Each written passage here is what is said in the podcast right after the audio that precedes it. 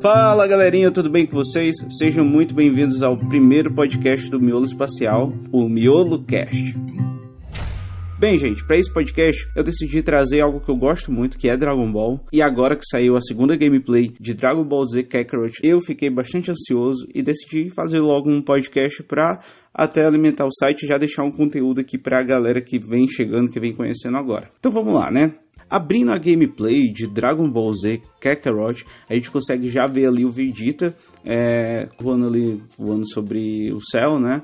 É, com aquele seu poder, pertinho da casa da vovó Uranai.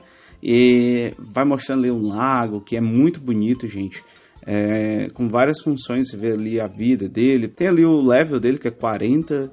E, e daí ele já vai de, de cara, gente, pescar. O Vegeta pescando. Ah, ainda esqueci de dizer uma coisa um detalhe. Ele tá utilizando aquela roupa do episódio de um dos episódios fillers é, do Dragon Ball Z da saga Android. Ele tá com aquela camisa rosa e aquela calça amarela, gente. Como que eu ia esperar ver em algum jogo de Dragon Ball o Vegeta vestindo uma roupa de episódio filler? Inclusive é uma coisa que eu sempre me pergunto, sabe, nos animes, é por que, que os personagens utilizam as mesmas roupas sempre? Será que eles não têm outras roupas? A gente consegue ver isso em alguns outros animes ali, aquela mudança de roupa, mas não é algo tão comum assim. Que bom que os produtores da Connect, esqueci o nome agora, CyberConnect, eles se atentaram a esses pequenos detalhes de Dragon Ball Z, gente. O Vegeta pesca ali um peixão bem grande, né, e já vai cozinhar, o que também é bastante incrível ver isso, ver esses detalhes no Dragon Ball Z Kakarot. E ele vai pegando umas bolinhas lá, que eu não sei exatamente o que são, mas acredito que seja alguma moeda do jogo, não sei. Vamos ver o que, que vai ser quando é, a gente, esse jogo realmente lançar, né? Que a gente puder testar e aí vai saber melhor o que, que é. Mas, gente, o que me impressiona mais ainda é o mundo aberto de Dragon Ball Z Kakarot. Você vê aquela cidade muito bem desenhada, gente, muito bem. Assim, parece que você tá no lugar, muito diferente. É diferente do, do que a gente viu nos é, jogos anteriores da franquia. Você tinha um pouco disso no Dragon Ball Z Xenoverse, que também é muito bom. Mas esse, gente, é outro nível. É um RPG, né? Então já conta com isso aí, já. E aí o Vegeta ele parte para aparentemente uma batalha, né?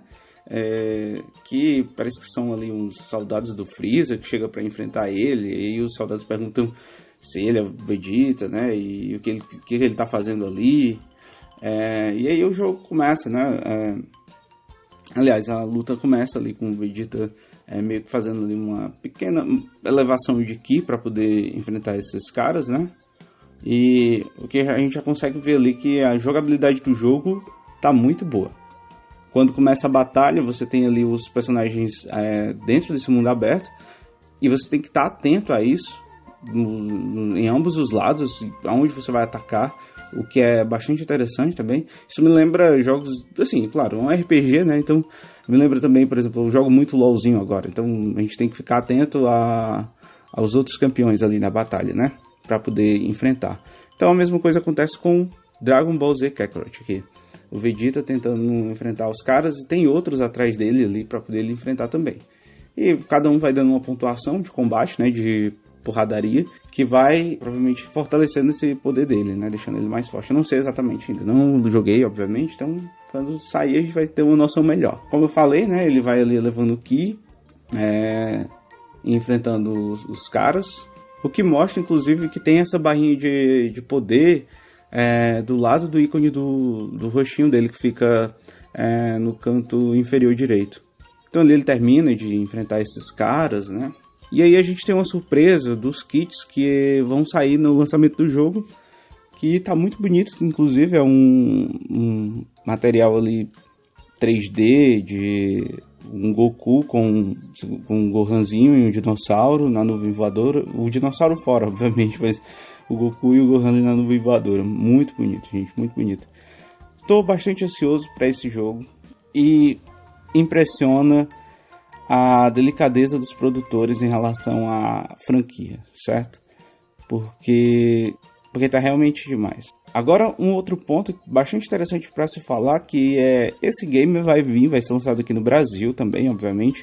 Se eu não estou enganado, vai ser no dia 17 de janeiro de 2020. No dia 16 vai ser lançado lá no Japão.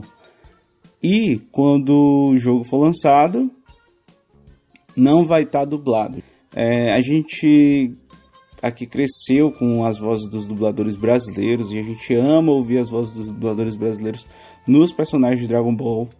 É, eu já estou assistindo o anime, obviamente, na linguagem é, japonesa, por conta que Pra sair aqui já demora muito, mas também acompanho ele dublado quando sai na Cartoon Network. E eu queria que esse jogo também saísse dublado. E nós gostamos muito de Dragon Ball, né? Somos essa fanbase grande e é isso. Esse foi aqui o primeiro podcast do Miolo Espacial, Miolo Cash. Basicamente para trazer essa informação. E espero que vocês tenham gostado. Até um próximo aí, não sei quanto vai sair. Até porque esse aqui é um podcast, na verdade. Está é, tá sendo feito para poder eu alimentar o blog. E quando eu tiver mais tempo, eu vou estar tá, é, organizando as pautas aqui para poder estar tá sempre produzindo conteúdo para vocês. Então, gente, um abraço para vocês. Espero que vocês me ajudem também divulgando todo esse material. É, se vocês gostaram, obviamente, né? Tem que divulgar mesmo, tem que falar, todo mundo tem que precisar saber, né? Dragon Ball é algo que a sociedade precisa saber. E é isso. Um abraço a todos e até mais. Fui!